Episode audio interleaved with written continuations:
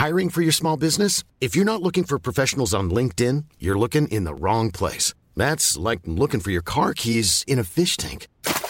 LinkedIn helps you hire professionals you can't find anywhere else, even those who aren't actively searching for a new job but might be open to the perfect role. In a given month, over 70% of LinkedIn users don't even visit other leading job sites. So start looking in the right place. With LinkedIn, you can hire professionals like a professional. Post your free job on linkedin.com slash people today. El Heraldo Media Group presenta Periodismo de Emergencia con Arturo Rodríguez, Hiroshi Takahashi e Ignacio Rodríguez Reina. Con las reglas del oficio. Comenzamos.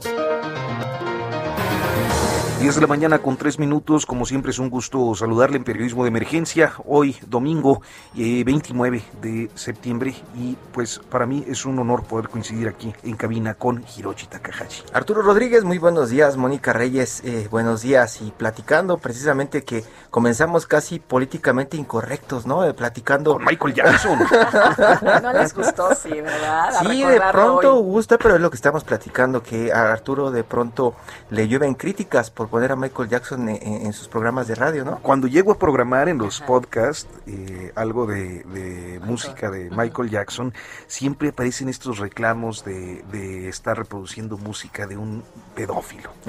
Caray, pero bueno, pues a festejarlo a quienes les gusta. Todo un debate, ¿no? Separar, Sí, separar las vidas personales de eh, las obras. Eh, eh, y esto es eh, a través de la historia, es decir, eh, este es un caso, pero hay muchísimos. Sí, y hace 20 años que pues prácticamente todo el juicio que se hacía a Michael Jackson tenía que ver con su música, solamente eso. Y ahora que pues estamos viviendo un momento en donde cualquier este insinuación puede servir para que te ataquen, ¿no? Este, pues esta- hasta suena riesgoso platicar o alabar la música de Michael Jackson. ¿no? Pero hoy lo recordamos, hoy cumpliría 63 años, simplemente como un recuerdo, ¿no? ¿Sí? 63. 63 ícono años de un gran músico que políticamente es incorrecto en este momento. En este momento. Bien, Mónica Reyes y el futuro próximo. claro que sí, vamos a comenzar. Futuro próximo. Con la renovación de la mesa directiva en el Senado de la República, inicia una semana de intensa actividad política. El cargo será asumido por quien hasta el pasado jueves ocupó la Secretaría de Gobernación, la exministra Olga Sánchez Cordero. Los movimientos en el legislativo son intensos, en específico en la Cámara de Diputados, pues este domingo el PRI y el PAN definirán quién presidirá la Junta de Coordinación Política. El acuerdo es urgente, pues el próximo miércoles será el inicio de la nueva legislatura. También el miércoles 1, el presidente Andrés Manuel López Obrador entregará a la Cámara de Diputados su tercer informe de gobierno con lo que da inicio la segunda parte de su administración y un relanzamiento de su papel político en la medida en que con las nuevas alineaciones en la Cámara de Diputados deberá hacer ajustes en la conducción del gobierno. Y el miércoles también la Suprema Corte de Justicia de la Nación discutirá la constitucionalidad de la transferencia de la Policía Federal, la Naval y la Militar a la Guardia Nacional, un asunto poco observado pero de primera importancia para el actual gobierno. Y será el miércoles cuando se cumple el plazo de la prórroga para la implementación de la reforma sobre outsourcing, lo que ha motivado una intensa actividad empresarial. En el ámbito económico, el jueves será también un día importante, pues se presenta la encuesta nacional de confianza del consumidor. Pero sin lugar a dudas, uno de los temas más sentidos para la población en general, más allá de lo político, es el inicio de un ciclo escolar con amplias dudas sobre la fórmula de clases presenciales o esquema híbridos que intenta impulsar el gobierno. Tu opinión es importante para nosotros. Envía un mensaje de voz o de texto al número de WhatsApp 5627 947477. Periodismo de emergencia. Heraldo Media Group.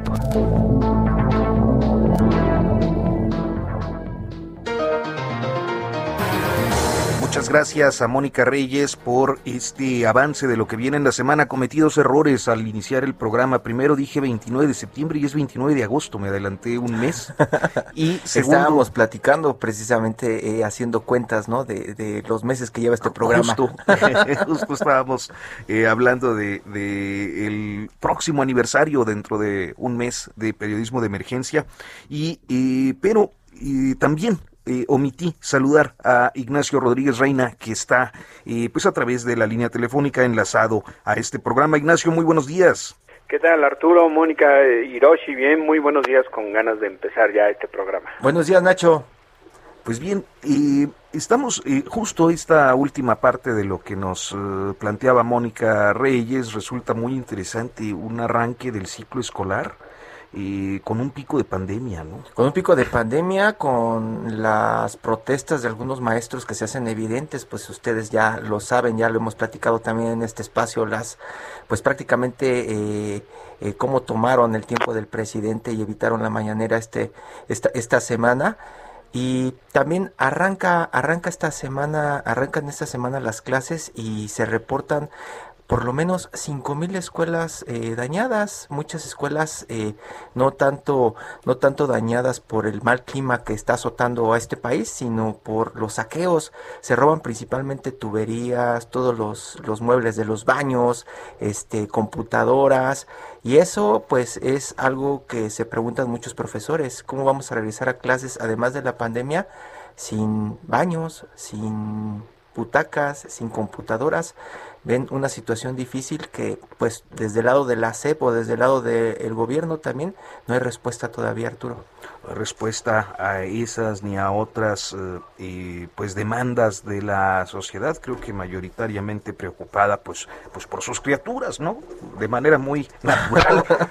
Eh, eh, esta frase creo que aplica plenamente no deja tú uno las criaturas pues sí este mira y fue una semana muy intensa como todas casi siempre pero en esta ocasión muy intensa en el ámbito político en particular porque bueno eh, las eh, denuncias en relación a las elecciones del pasado 6 de junio eh, siguen todavía teniendo una notoriedad especial y justo la eh, digamos, primera actuación de la Alianza Va por México, consolidada ya en el contexto de eh, la renovación de la Cámara de Diputados, tuvo como un acto, diría yo, de extensión la presencia de los dirigentes del PRI, PAN y PRD en la Organización de Estados Americanos, donde eh, estuvieron para denunciar la situación de los procesos electorales con,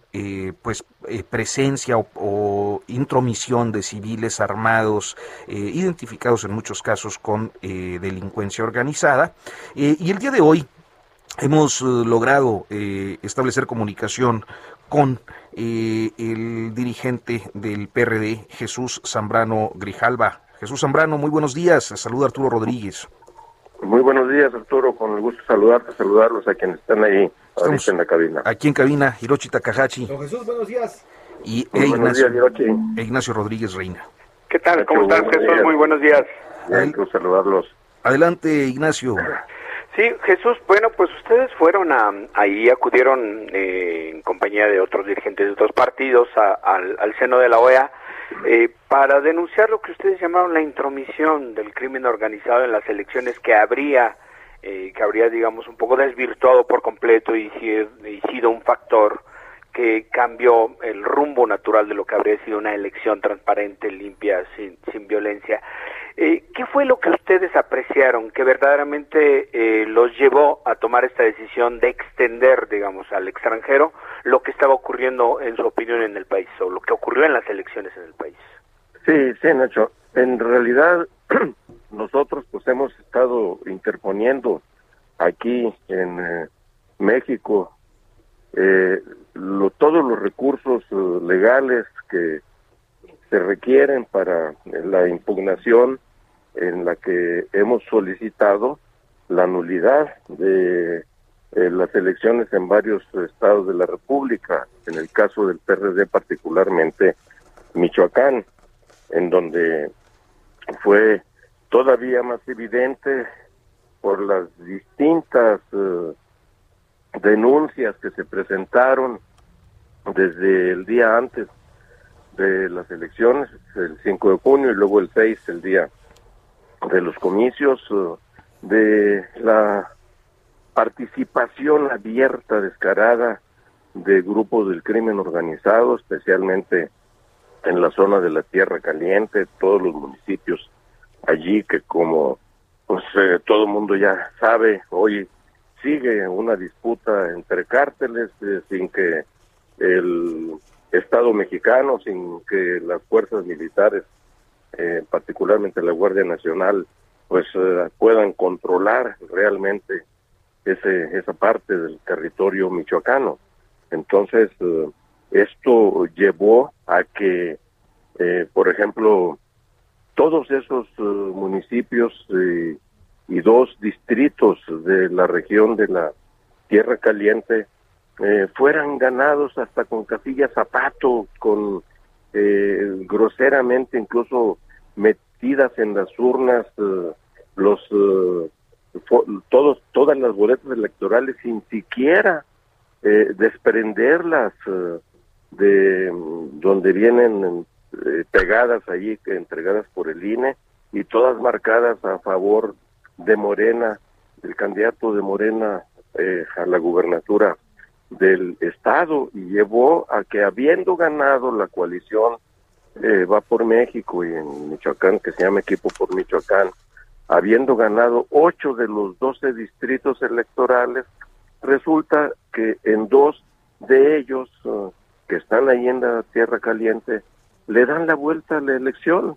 Eh, allí tan solo en ese en esos eh, distritos eh, la cantidad de votos anulados son más que la diferencia que en números tiene de ventaja Carlos Herrera, el candidato nuestro. Todo esto junto con un conjunto de anomalías que que señalamos allí y en otros estados de la República, Sinaloa, San Luis Potosí, Campeche, etcétera, que los tiene en sus manos hoy el Tribunal Electoral, la Sala Superior del Tribunal Federal Electoral, eh, y, y, nosotros eh, eh, como una forma también de hacer oír nuestra voz, no solamente aquí en el país en donde pues el propio presidente López Obrador dice, no, no, no, aquí el crimen se portó bien, eh, permitió que hubiera eh, las elecciones, pues se portó bien con ellos para protegerlos a ellos eh, y están desde luego haciendo todo lo posible por mantener acosado bajo a raya, como se dice coloquialmente, al tribunal electoral, a los jueces electorales que están decidiendo esto, amenazándolos con desaparecer el tribunal no lo va a lograr porque la correlación de fuerzas ahora ya no le alcanza para hacer reformas constitucionales y amenazando al INE, a sus consejeros y con una reforma electoral a fondo para que ahora sí haya democracia. En fin, eh, pues todo esto eh, nosotros quisimos darlo a conocer también desde el plano internacional en nuestra presencia en la OEA y en la Comisión Interamericana de Derechos Humanos. Ahora, eh, porque México es parte firmante, además, de, de, de, un acuerdo, de una Carta Democrática Interamericana.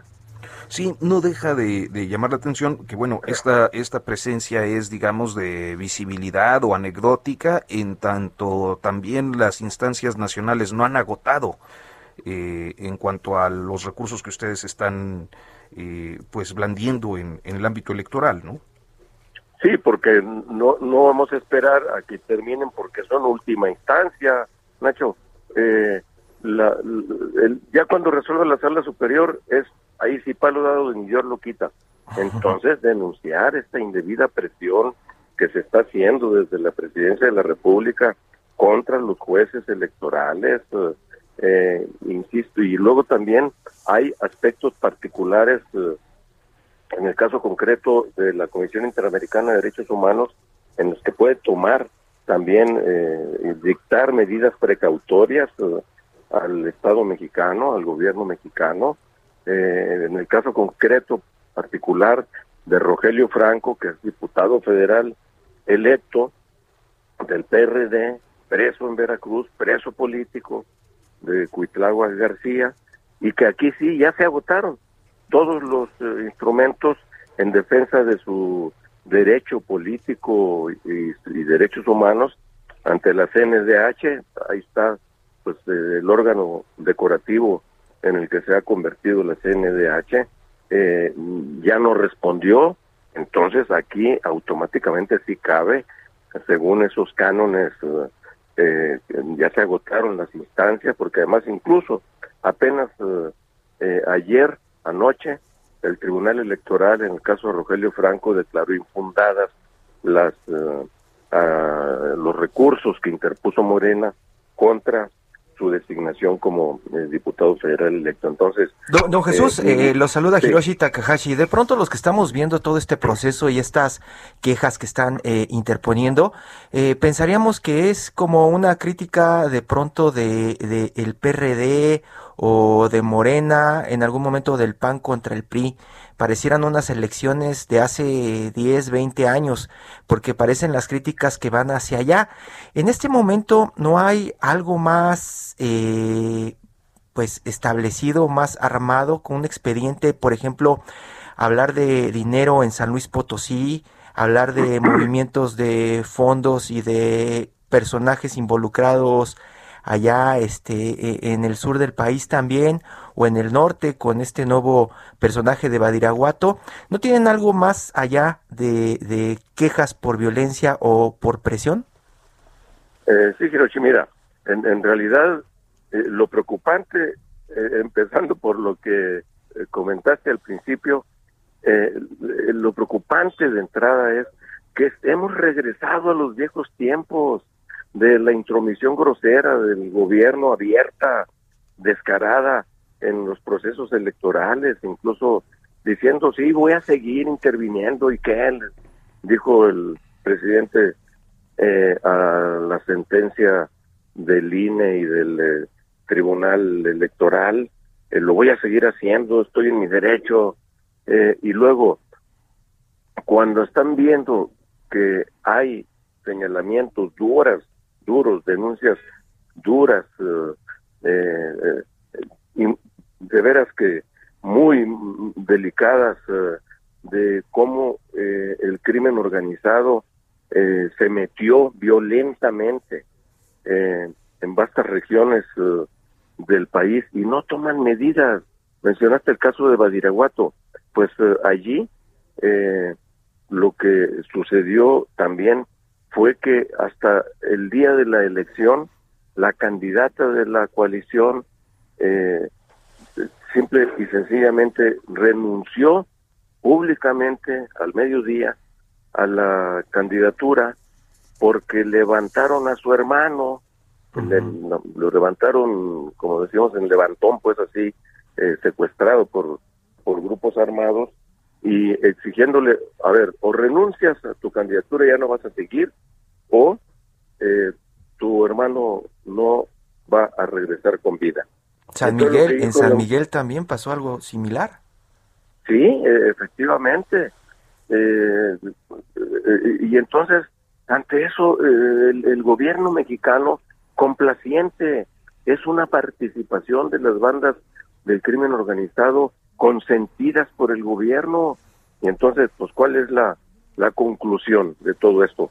Pues que hay una alianza fáctica allí, eh, que además eh, uno termina preguntándose, preguntándose, eh, este, qué, preguntándose el, el, presidente a qué ha ido tantas veces a Badiraguato, en lo que lleva de su gobierno, eh, y en la última ocasión incluso hasta pretendieron que la presencia de López Obrador allá en la tierra de Badiraguato, que en la tierra del Chapo Guzmán, este, pues eh, eh fuera, eh, estuviera vedada para los medios.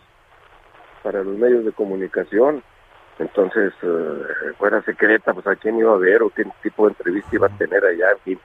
Pero todo esto es lo que a nosotros nos preocupa. Esta, eh, esta peor, peor que lo que había antes, porque ahora hasta abiertamente eh, el consentimiento a la actuación de las bandas del crimen organizado en los procesos electorales para que ellos decidan las elecciones. Ya Jesús, a nosotros, a nosotros también nos preocupa mucho, pero ahí la pregunta es, ¿quién podrá ayudarnos?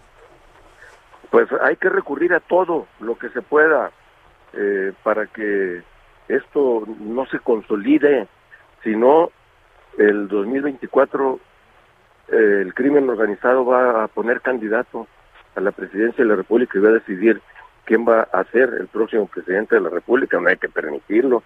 Por eso nuestra presencia en la OEA, en la CIDH, y también se interesó, por cierto, el Departamento de Estado eh, para eh, que tuviéramos una entrevista con la encargada de la Oficina para México, y porque, bueno, pues, ¿qué fue lo que vieron eh, los titulares de estos, de estos organismos allá?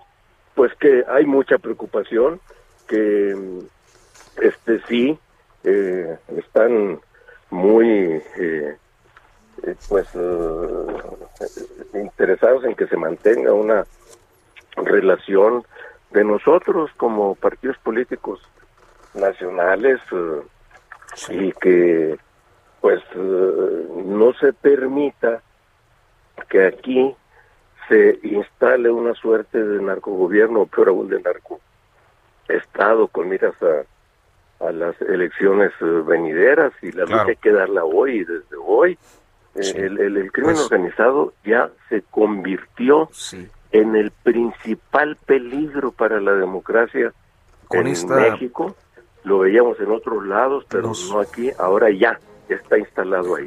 Jesús Zambrano Grijalva, le agradezco mucho que nos haya tomado la comunicación. Muy buenos días. Jesús, una buenos días. Muchas gracias de nueva cuenta, un saludarlos, cuídense, un abrazo. Hasta pronto, vamos a hacer una pausa y en unos momentos continuamos. En un momento continuamos. Periodismo de emergencia. Regresamos con las reglas del oficio. En Soriana bajamos los precios. Ven y compruébalo. Como el aceite canoil de 946 mililitros o el arroz Valley Foods de 900 gramos. Compra uno y lleve el segundo al 50% de descuento. Soriana, la de todos los mexicanos. Agosto 29. Aplica sobre el mismo artículo. Aplica restricciones. Aplica en Hiper y Super. Continuamos en periodismo de emergencia, 10 de la mañana con 30 minutos y la polémica de la semana sin lugar a dudas fue el asunto Ricardo Anaya, el asunto de la Fiscalía General de la República, sus acusaciones de que lo persiguen políticamente y se va del país, Hirochi. Sí, y su relacionamiento con Odebrecht, que en algún momento nos preguntábamos, Nacho, tú y yo, que estábamos platicando fuera del aire, pues dónde estará esa liga, ¿no? De pronto en todo este escándalo con Emilio Lozoya Austin, ¿no? Eh, parte de lo que hemos estado platicando, pues tiene que ver con que, pues a los que sí mencionan no les están haciendo nada y a los que de pronto no pensamos que están metidos en todo este escándalo son los que les están pegando y en este momento, pues es este señor del PAN, ¿no? Ricardo Anaya Cortés. Y bueno, para hablar de este asunto hemos eh, eh, establecido comunicación con un colega que además ya es muy conocido por nuestro auditorio y eh, que en diferentes ocasiones nos ha hecho favor de aceptar nuestras, nuestros enlaces. Álvaro Delgado, columnista del Heraldo de México, que pues fue también quien reveló en 2018 a través de un reportaje publicado en el semanario Proceso, que inclusive salió ahí en el debate presidencial, eh, pues en la primera investigación, esa a la que se le dio carpetazo por unas bodegas y unos bodegas. inmobiliarios allá en Querétaro. Álvaro Delgado, muy buenos días. ¿Cómo te va Arturo? Muy buen día. Irashi, ¿cómo te va? Muy buen día también y buen día naturalmente al auditorio, a Nacho. ¿Cómo están? Buen día. Muy buenos días Álvaro. ¿Qué tal Álvaro? Buenos días. Nacho. Sí, Álvaro, pues eh, mm, yo creo que ha tomado, nuevamente, digamos, una coyuntura muy interesante eh, todo lo que hemos vivido en estos días sobre la acusación contra o la presunta acusación de Ricardo Anaya eh, contra Ricardo Anaya por su, su, participación en la trama de Odebrecht y el escándalo con Pemex y pero y bueno por supuesto su alegato de que es víctima de una persecución política y que por eso prefiere salir en un exilio forzado del país para evitar que haya un madruguete y de repente se vea tras las rejas.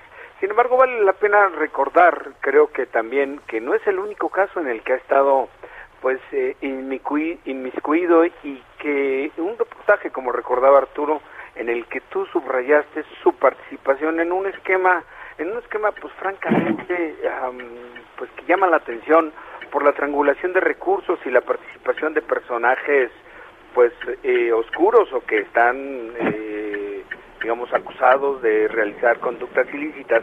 ¿Por qué no, por qué no valdría la pena recordar, si quieres, en síntesis, cuál es la esencia de esta trama en la que Ricardo Anaya es un personaje central? Sí, mira, por supuesto que la, figura de la figura de, Ricardo Anaya está marcada, ha estado marcada siempre, siempre por eh, la trampa, por el engaño, por el fraude, por la corrupción. Eh, desde joven, Ricardo Anaya, pues ha estado señalado por eh, miembros del propio Partido Acción Nacional por ser un individuo, un político chueco, un político truculento, y eso lo ha acompañado, eh, pues, cuando fue diputado federal, cuando fue eh, coordinador del grupo parlamentario del PAN, cuando fue presidente interino del PAN con Gustavo Madero, cuando fue eh, presidente nacional del PAN. Es decir, uno, si uno hace una, un repaso a la, a la, la trayectoria política de Anaya, con lo que uno se encuentra siempre es con la truculencia. No digo que esto no, no esté asociado a cualquier político eh, de México, pero el caso de Anaya es muy peculiar y por supuesto cuando en una contienda por la presidencia de la República como la que eh, en la que él participó en 2018, pues todo este tipo de asuntos emerge. Primero, al interior de su propio partido, el PAN, en en la búsqueda, en la disputa por la candidatura ante Rafael Moreno Valle, particularmente ante Margarita Zavala, y, y por supuesto después en la propia campaña.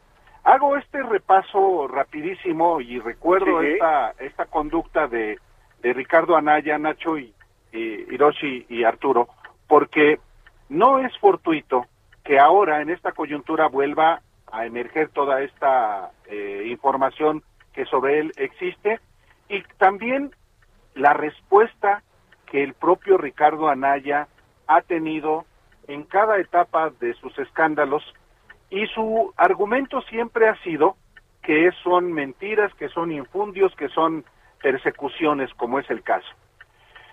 Y sin embargo, eh, aunque en este caso, por ejemplo, en este caso particular del señalamiento que hay en contra de Anaya de haber recibido sobornos de, de, de Lozoya, pues hay, puede ser que se quede muy endeble el asunto, pero no es ajeno justamente a toda esta biografía. Ahora, habría que puntualizar también lo siguiente. Eh, por supuesto que yo veo muy endeble la denuncia de, de Ricardo, de, de, de, Emilio Lozoya contra Ricardo Anaya, en el tema del soborno. Son 6.8 millones de pesos que supuestamente le fueron entregadas en efectivo en el sótano de la Cámara de Diputados, eh, ya sea directamente a él, aunque hay que recordar que la primera versión de Lozoya fue que fue a través de Osiris Hernández, el secretario particular de, de Anaya. Pero no es el único caso, hay un caso mucho más grave que es que tiene que ver con otra conducta de lavado de dinero. Esta es la que, la que de 6.8 millones de pesos es también por lavado de dinero, por eh, cohecho eh, y por defraudación fiscal, que es lo que le están imputando a Ricardo Anaya. Pero hay otras conductas, yo recuerdo una en específico que de hecho yo publiqué en proceso, de cómo crea un fideicomiso para construir la sede del PAN en Querétaro y en lo que deriva ese esquema es sí el lavado de dinero y, el, el enriquecimiento de uno de sus amigos. Entonces, concluyo, la biografía de Anaya, esté uno o no de acuerdo con él, o haya pruebas o no bastas pruebas contra él, ha sido esa, la de la corrupción, la de la trampa y la de la habilidad también, muy salivoso que es él, para escabullirse. Oye, Álvaro, este, este, este último comentario de haya pruebas o no haya pruebas, creo que a todos nos ha llamado mucho la atención y ha sido como un cuestionamiento, especialmente cuando vimos las comunicaciones de la Fiscalía y prácticamente una, un zafo de la Unidad de Inteligencia Financiera. ¿Observas que en esta ocasión puedan tener algo contundente? Mira, eh, en el caso del soborno es algo, es algo muy complicado de poder acreditar porque es efectivo. No entra en los circuitos financieros y por tanto, por ejemplo, la unidad de inteligencia financiera difícilmente va a poder identificar una operación de 6.8 millones de pesos. Por eso, a mi juicio, la cautela de Santiago Nieto Castillo. Pero eso no significa que no pueda, por ejemplo, acreditarse eh, inclusive hasta enriquecimiento ilícito, con esta, estas, eh, esta, este movimiento eh, multimillonario de recursos de Ricardo Anaya y particularmente de su esposa, eh, Carolina Franco, que también como publiqué en 2018, públicamente ambos, particularmente Anaya, decía recibir una cierta cantidad de dinero y en realidad obtenía millonadas. De hecho, el propio esquema de la compra de un terreno para edificar una nave industrial y venderla es un típico esquema de lavado de dinero. Resulta que compra un terreno a 11 millones de pesos eh, y edifica, Anaya, eh, una nave industrial que vende al cabo de un tiempo en 54 millones de pesos con eh, la intervención del mismo personaje, personaje que es sabido en Querétaro, es socio, es amigo, es compadre, Barreiro Castañeda, y, eh, y ese, e, es, esa es la razón por la cual mm, el propio eh, aspirante a la candidatura presidencial del PAN y senador Ernesto Cordero presenta la denuncia contra Naya en el mismo 2018. Ese asunto queda en el olvido hasta para quienes la promovieron ahora. Javier Lozano, que fue el más entusiasta promotor de esa denuncia, hoy traga sapos y dice que eso, que era parte de la campaña. En realidad es un asunto que tiene que ver con complicidades y porque están metidos también todos, me refiero a, a Lozano y me refiero a Cordero, en el asunto de los sobornos. Lozano, hay que precisarlo, no ha sido señalado directamente, pero sí eh, Ernesto Cordero, sí Salvador eh, eh, Casillas, sí el gobernador de Querétaro, Francisco Domínguez, sí el gobernador de Tamaulipas, Francisco García Cabeza de Vaca, y sí Jorge Lavalle Mauri, que está hoy en la cárcel. Y creo que por ahí viene el asunto también contra Naya. Eh, Álvaro, Álvaro, te iba a preguntar, eh, está todo este tema y está la discusión y los señalamientos del presidente, pero todo indica que Ricardo Anaya está capitalizando este momento. Algunos incluso han dicho que el presidente se equivoca o está mal informado al momento de darle tanta darle tanto peso a Ricardo Anaya durante su mañanera, porque parece que lo está poniendo en un lugar muy de presidenciable. ¿Cómo lees tú lo que está haciendo en este momento Anaya? No, Anaya no tiene hoy en el PAN ningún apoyo. Hay solidaridad con él de parte de sus compañeros, bueno, hasta de parte del PRI, pero no es apoyo. Es una cierta solidaridad de dientes para afuera, porque hoy nadie en el PAN está dispuesto a respaldar un proyecto, el proyecto presidencial de Ricardo Anaya, mm. un proyecto que no tiene ningún sustento. Y hay que recordar, hace exactamente un año, cuando pocos días después de que de que Lozoya presentó la denuncia de hechos eh, contra 70 personajes, 16 de ellos muy prominentes, eh, relacionados con alta corrupción, Anaya irrumpe, vuelve a la política, pero en realidad lo hace porque sabía que iban a ir por él. Estaba, por supuesto, buscando la manera de tener una salida política a los señalamientos. Y así se la pasó desde septiembre del año pasado hasta ahora, que eh, obviamente busca él señalar directamente a López Obrador como el artífice de esta que llama una persecución y que por eso huye del país porque eso es lo que hizo, no no no se exilia, huyó. Bueno, pero ah, yo no veo, de veras, yo no veo condiciones para que Anaya sea candidato. Y si es candidato, si el PRI, el PAN y el PRD lo hacen candidato, va a ser todavía un eh, peor fracaso de lo que fue como candidato en el 2018 de tres partidos políticos. Entonces, yo no veo eso eh, en, el, en el escenario de los partidos de oposición y, habría que recordar a ver qué tanto efectivamente lo que el presidente López Obrador diga sobre un personaje se tiene eh, efectos positivos para este personaje que se dice perseguido. Hay que recordar a Miguel Ángel Yunes en 2018 también, cuando decían es que López Obrador se está enfocando demasiado en Yunes y, va a hacer que crezca Yunes. Pues no, Yunes no creció, perdió Veracruz. Y ahora yo no tengo duda de que Anaya no tiene ninguna posibilidad de ser nada. Y eso, eh, si ustedes platican con alguien del PAN off the record, no en una declaración política, les va a decir que Anaya, eh, la verdad, políticamente no representa mayor cosa. Eh, y, y, sin embargo, bueno, a lo mejor resulta que soy muy tonto y en el 2024 eh, no solamente es candidato, sino sino presidente de México, pues ya veremos. Álvaro, tenemos unos minutitos, ya, pues ya nada más. Ya no. Bueno, adelante, adelante, muy rápido, Nacho, porque nos queda un minuto.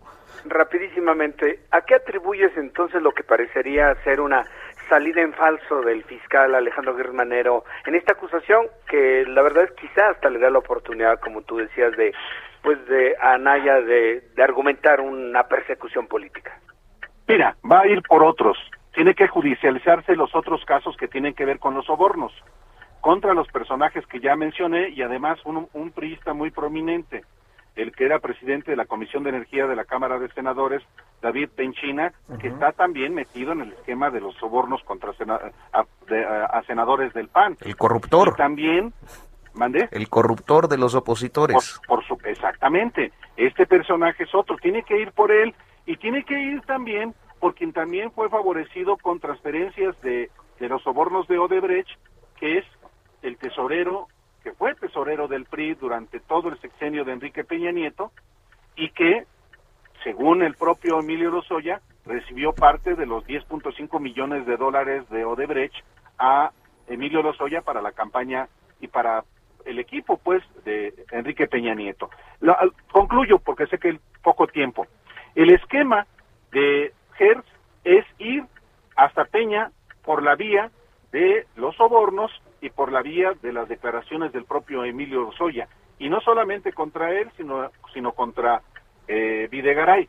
¿Va a tener éxito? Híjole, viendo cómo se maneja Gertz Manero, yo no le, yo no estoy muy entusiasmado en ese sentido, pero hasta donde alcanzo a ver, ese es el plan y veremos si esto le resulta, porque si no le resulta, también va a operar en contra de López Obrador, por supuesto, el costo político del fraude, de la, del papelazo de Gers Manero, lógicamente le va a pegar a López Obrador.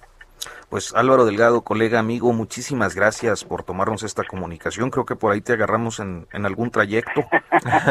y vamos, sí, pero todo muy bien. Muchísimas, muchísimas gracias, Arturo. Nacho Rodríguez Reina, te mando un abrazo. Un abrazo.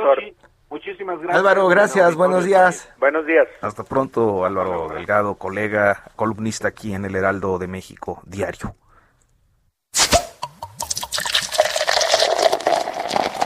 Salud, todo con moderación. Todo menos fútbol. ¿Qué pasa, el desgraciado? Y el desgraciado fui yo, que fue el que entró. Eh, tenemos hoy, eh, en estos días ha habido mucha información, ciertas polémicas, eh, pues por ahí en el mundo del espectáculo. Y creo que eh, una de las más relevantes, y no es que la más relevante, eh, pues ha sido este proceso eh, de naturaleza fiscal que enfrenta Laura Bozo. Y el día de hoy hemos hecho contacto con pues, un buen amigo, el máster Gil Barrera, que es director de TV y novelas y que bueno pues conoce eh, perfectamente bien este mundo del espectáculo y eh, pues lo hace siempre con mucho con mucho rigor periodístico y con mucho profesionalismo. A mí me da mucho gusto saludarte, Gil. Hola, hola, ¿cómo están? Qué gusto saludarte. Muchas gracias, gracias por esta presentación, caray. Este, muy contento de, de escucharlos. Y, la verdad es que vaya que, que, ha generado una controversia muy particular este tema de Laura Bozo en el medio del entretenimiento, porque pues además ese es como el primer aviso, ¿no? Para todas las figuras que pudieran estar exentas de tomar en cuenta esta eh, el tema de pagar impuestos y de hacerlo puntualmente, pero también el tema de no hacer cualquier tipo de salida fácil como es la que parece que tiene Laura Bozo, ¿no? Ignacio, Ignacio Rodríguez Reina. Sí, Gil, muy buenos días. Te saluda Nacho Rodríguez Reina. Oye, eh, cuéntanos, eh, el, el, ¿cómo, como tú dices, el caso de, de, Laura Bozo no es el único, ¿no? Eh, tú que conoces, digamos, este mundo del entretenimiento, del ocio, de los espectáculos, eh, esta situación, ¿tú dirías que lo que está enfrentando Laura Bozo eh, podríamos estar viendo en los próximos, en los próximos meses, en los próximos tiempos, alguna situación similar con otra, con otros personajes que se han amparado en su fama? En esta influencia que pueden tener en términos populares para tratar de evadir el pago de impuestos digamos que es como el primer aviso del sexenio en, en, en, materia de entretenimiento, porque no hay que olvidar que, por ejemplo, Julián Álvarez el, el sexenio pasado tuvo uh -huh. ahí un tema muy particular con el Departamento del Tesoro, Rafa Márquez, uh -huh. pero este es como un primer aviso de alguien que parecía o que, que se asumía como un personaje eh, eh, intocable, ¿no? Entonces, este, por, por el, por el, por el, el el estilo que ella manejaba y este cobijo de ser la, la abogada de los pobres y tratar de eh, siempre complacer a, a, cierto sector de, la audiencia, ¿no?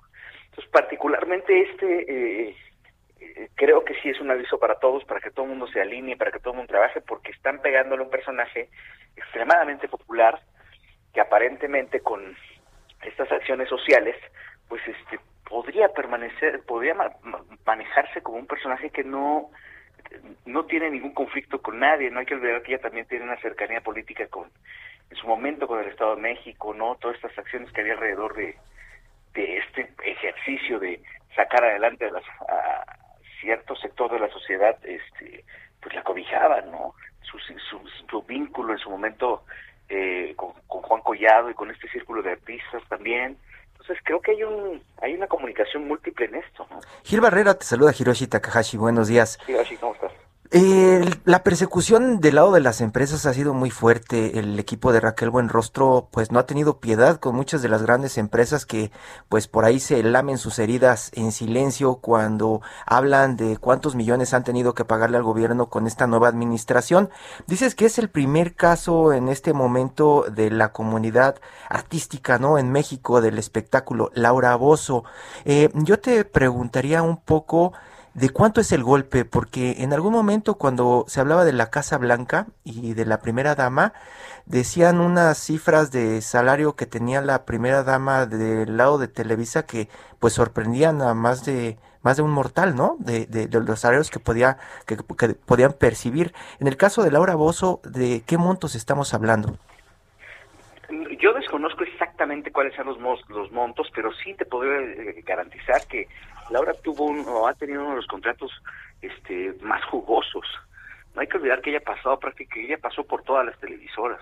pasó por Telemundo, pasó también por, eh, en su momento, Televisión Azteca, lo que pasó en Univisión, o sea, e, ella ha tenido como esa, esa oportunidad de, venderse como un buen producto, porque sí, o sea, parecerá que no es así, pero sí, las, las estrellas de la televisión tienen una entrada, o tenían en su momento, una entrada de dinero brutal.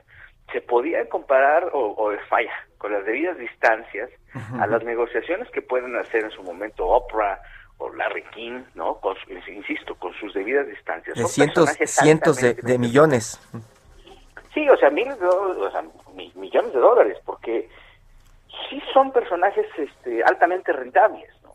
Y no, no hay que olvidar que aquí regularmente se les paga un contrato de exclusividad o en algún momento se les pagaba un contrato de exclusividad, les pagaban eh, este, por programa, pero también una mención, este, cada una de las menciones comerciales también se les pagan. Entonces sí van generando un acumulado importante, ¿no? Gil, pues nos queda un minutito. Yo nada más te plantearía, eh, este es uno de esos casos, yo creo que tú recordarás otros, de gente del medio del espectáculo que eh, en un momento se ha relacionado mucho con la vida, con la clase política, y luego cuando esa clase política se va o cae en desgracia, caen con ellos. ¿Cuáles otros podrían equipararse? Bueno, eh, este, el vínculo, eh, Laura fue muy, subrayó mucho este vínculo, ¿no?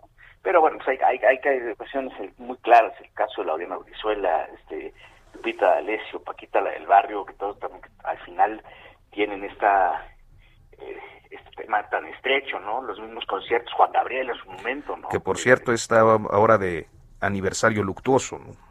Quinto aniversario luctuoso, justamente, ¿no? Juan Gabriel yo creo que podría haber sido el más visible, ¿no? Pero siempre tuvo como la astucia de moverse de un lado a otro, al ser un personaje que, que también jalaba masas, ¿no? Porque también llegan a un convenio con eso, ¿no? Claro.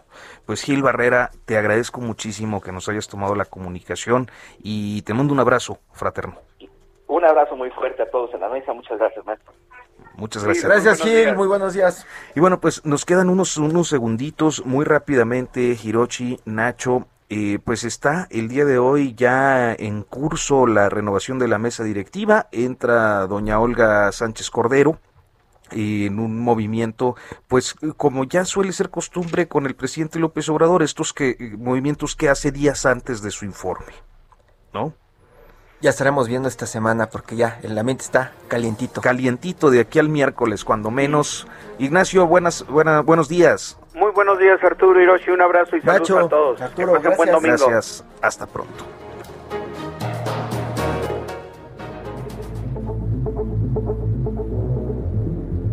Esto fue Periodismo de Emergencia. Con las reglas del oficio. Heraldo Media Group.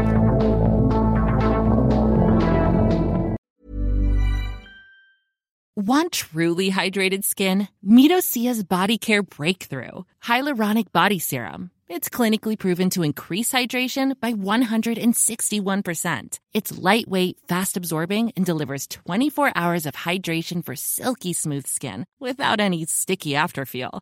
Treat your skin to clean, vegan skincare from Osea. Get 10% off your first order with code SUMMER at OseaMalibu.com. That's O S E A Malibu.com code SUMMER.